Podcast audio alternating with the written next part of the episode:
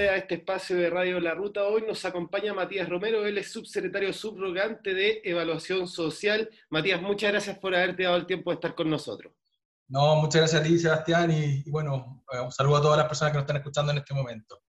Muchas gracias. Y vamos a hablar de un tema muy interesante que es cómo ha afectado la pandemia al problema de la reducción de desigualdades en nuestro país. Partir inmediatamente preguntándote cuál ha sido el impacto de la pandemia con respecto a la reducción de desigualdades en nuestro país.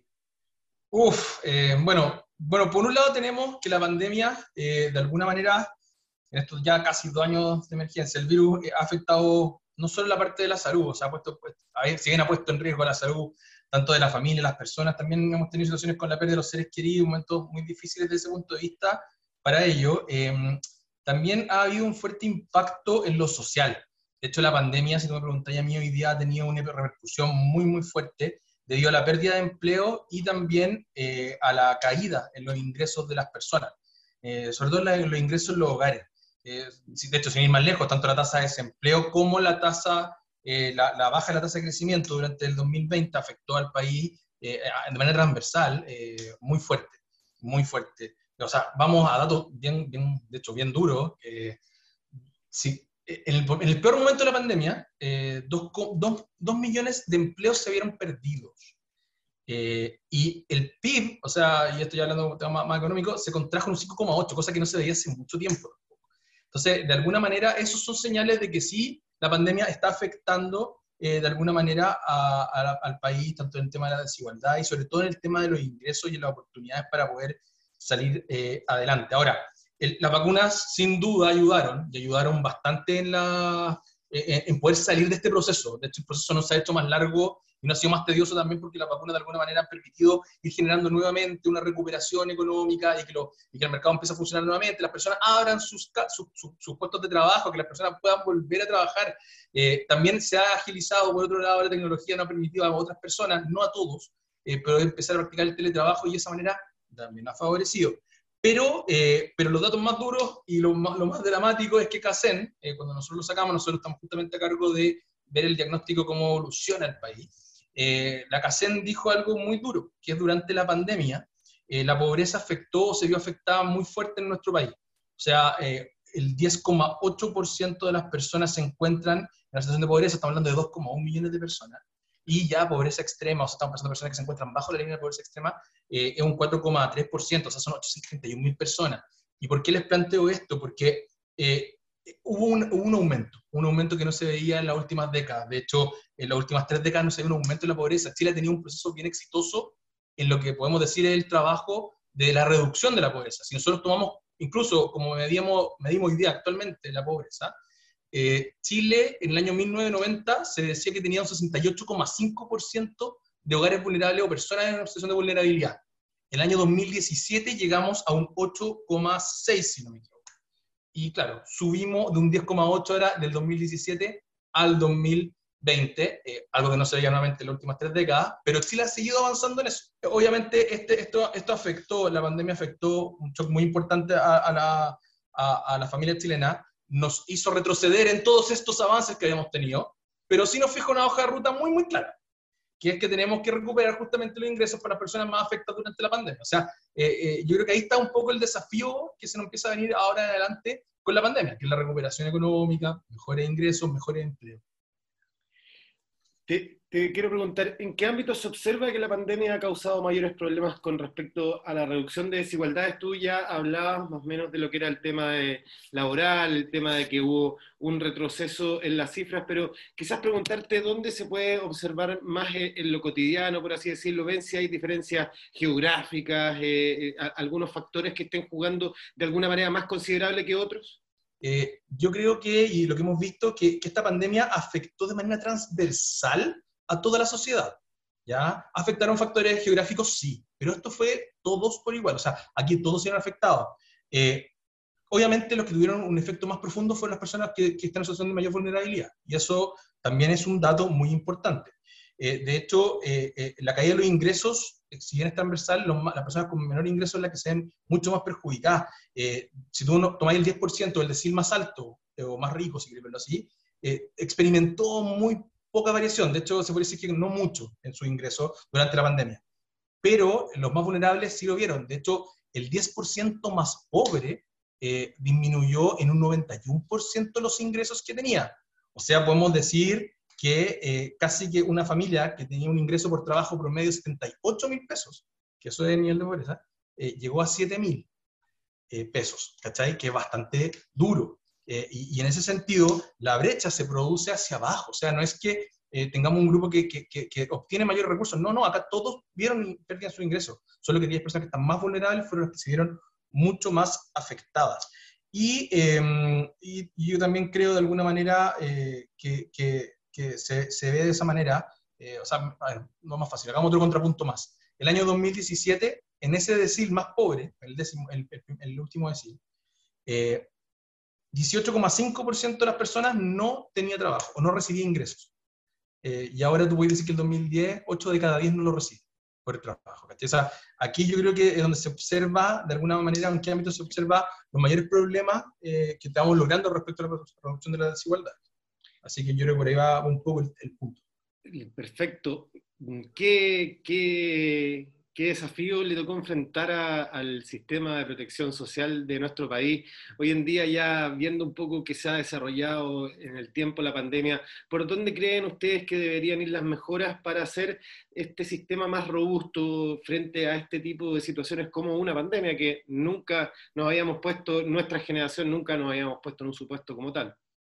No, no, nunca. y lo más, yo creo que el, mayor desafío que tiene hoy día la red de protección justamente social es que nadie se quede atrás y tratar de buscar la mayor cantidad de seguridades eh, dentro de lo que se puede, dado que tenemos recursos limitados, eh, para que aquellas personas que hoy día, como vemos, los más vulnerables, eh, ante situaciones de shock, como lo vimos en una pandemia, son cosas inusuales. Nosotros no estamos preparados como, como Estado para esto. es poder justamente brindarlo de ciertas cosas para, o ciertas herramientas para que puedan, en el fondo, soportarlos de mejor manera. Em, a ver, eh, yo creo que acá eh, tenemos que, que, la experiencia yo creo que nos ha dado, sobre todo el tema de la pandemia, eh, por un lado tenemos todo el tema de la parte sanitaria, no, yo creo que nos ha dado harto de qué reflexionar. Y, creo que en estos dos años hay alguna experiencia que tenemos que ir recopilando para poder ir mejorando. Em, uno, que no todos, yo creo que lo primero, cuando nos pilló la pandemia, sobre todo en el año 2000, a finales del 2019, principios de 2020, eh, no todos los hogares se encontraban en la misma posición. Ya, por lo tanto, ya eh, todos, no todos los hogares, por lo mismo, contaron con las mismas herramientas para poder soportar esta pandemia, sobre todo para poder enfrentar los procesos de cuarentena o la, la baja de los ingresos.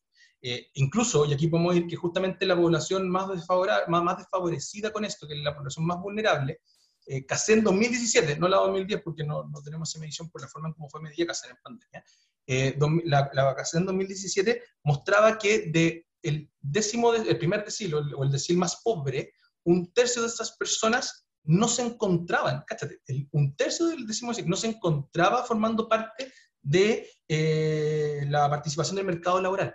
O sea, ya había un tercio de personas que no estaban trabajando antes de la pandemia siendo que en el décimo decil eh, estamos hablando de casi un 79%.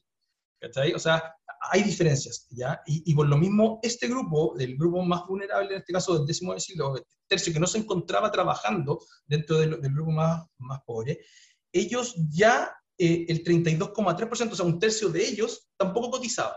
¿Y por qué, por qué me, me voy a este dato?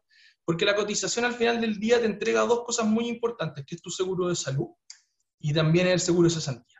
Y durante la pandemia, sobre todo, durante la pandemia, eh, justamente quienes más se vieron afectados por la baja de ingresos, que son los grupos más vulnerables, no estaban cotizando en su totalidad la mayoría de ellos, y por lo tanto no tenían seguro de salud, y que son justamente las dos herramientas que permitían soportar de mejor manera la pandemia. Uno, para acogerse a la ley de beneficio, en este caso la ley laboral, para, no, para que las personas no, perdieran su trabajo y ocuparan el seguro de sentido para pagar sus remuneraciones, y por otro lado, todo lo que implica el sistema de salud eh, para enfrentar justamente eh, cómo, cómo, cómo sobrevivir después un pago por una posible hospitalización o algo por el estilo que pueda producir la pandemia. Entonces ahí tenemos un tema. Y yo creo que esto también, un gran problema estructural que tenemos como país es trabajar la informalidad. El trabajo informal también te, te, va afectando. ¿Y te afecta en qué sentido? En que nuevamente, como dijimos anteriormente, sin cotización o sin tener un buen trabajo, un trabajo de calidad, eh, que esté bien remunerado y por lo tanto te permite contar con todos los seguros sociales, que es el seguro de cesantía, el seguro de salud, eh, te permite enfrentar de mejor manera. Y hoy día, si no contamos con mejores empleos, lograr una recuperación económica, con mejores puestos de trabajo eh, y que sea un, trabajo de calidad, va a ser muy difícil poder asegurar. Por lo tanto, la informalidad yo creo que es justamente el trabajo informal, es uno de los grandes, grandes eh, factores que tenemos que trabajar durante, para adelante con la mejora del sistema de protección social actual. Matías, para ir cerrando, una cosa es más o menos lo que se ha aprendido, la experiencia, pero otra es cómo se ve a futuro esto, cómo, cómo ustedes ven que creen que se va a comportar esto en los próximos años. Uy, mira, es una buena pregunta, porque yo creo que, y nosotros creemos que la pandemia va a seguir generando, o sea, todas las consecuencias socioeconómicas que se produjeron producto de la pandemia eh, nos van a seguir acompañando. O sea, la alerta sanitaria, aunque seamos capaces de superarla, que ya hemos tenido bastante avance, eh, esto nos va a seguir acompañando por varios años. Por lo tanto, eh, todos estos esfuerzos que hemos tratado de hacer, tanto como gobierno, como eh, incluso incluyendo la sociedad civil, incluyendo la academia, el mundo privado, a, los distintos actores, uno nos lleva a tener que trabajar juntos, muy juntos, para poder lograr mejorar cada, cada una de las cosas que teníamos o que habíamos realizado. Y yo creo que nos va a tener que llevar a revisar, al menos a mediano y largo plazo, cuáles van a ser estas acciones que tenemos que tener como país. ¿Qué creemos nosotros en estas, cuáles van a ser estos focos, cuáles van a ser estas metas mediano y largo plazo? Uno, combatir la pobreza.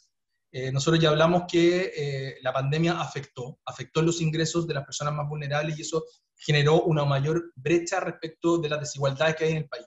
No es porque nuevamente un grupo o el, grupo mayor haya obtenido más, sino que no, lo que pasa aquí, el grupo justamente más desfavorecido perdió mucho. Y eso aumentó la, la brecha. Por lo tanto, combatir la pobreza. Eso yo creo que es el primer foco y una de las cosas que tenemos que lograr hacer. Segundo, tenemos que ir con mayor fuerza a apoyar a las personas más vulnerables. O sea, acá no se trata de, No, acá los más vulnerables tenemos que apoyarlos porque ellos son los que tenemos que lograr levantar nuevamente. Acá nadie se puede quedar atrás. Y acá lo que tenemos que hacer es justamente tender una mano para aquellos que están justamente en una situación mucho más desfavorable, tener que lograr sacarla adelante. Y así vamos a ir reduciendo nuevamente las desigualdades. Eh, y finalmente, eh, es entregar nuevas herramientas eh, para que justamente aquellos que están más rezagados puedan poder nuevamente, que no se queden atrás y sigamos todos adelante. O sea, acá el esfuerzo va justamente en aquellos que hoy día se vieron más desfavorecidos por la pandemia. Y, yo creo que, que, así es, eh, y, la CACEN de alguna manera ese diagnóstico es muy claro. O sea, nos dice quiénes fueron los más afectados y esos más afectados ya tenemos que ir a tenderle una mano para que no se queden atrás. Y, y, al final del día todo esto se, se resume, lo querramos o no, y, así es, en el fondo tenemos que volver a favorecer la reactivación económica, crear mayor empleo y sobre todo con este foco en las personas más vulnerables. Ellas son las primeras personas a las cuales tenemos que empezar a apoyar y ayudar a salir adelante, que recuperen sus ingresos, que mejoren sus ingresos, recuperar económicamente el país para que puedan generarse mayores empleos y de esa manera mayores personas puedan acceder a una remuneración que les permita optar a un mejor nivel de vida. Si acá nosotros no nos optamos por el crecimiento, no optamos por el empleo, que sí creemos que es la mejor política social para poder reducir las desigualdades, va a ser muy difícil poder salir adelante. Así que yo creo que el desafío es muy claro. O sea, acá tenemos que volver a tomarnos todo de la mano, agarrar a los que están más atrás y poder empujarlos para poder salir adelante. Eso es el desafío que tenemos. Matías Romero, muchas gracias por haber estado esta jornada con nosotros. No, Sebastián, a ti muchas gracias y saludos a todos.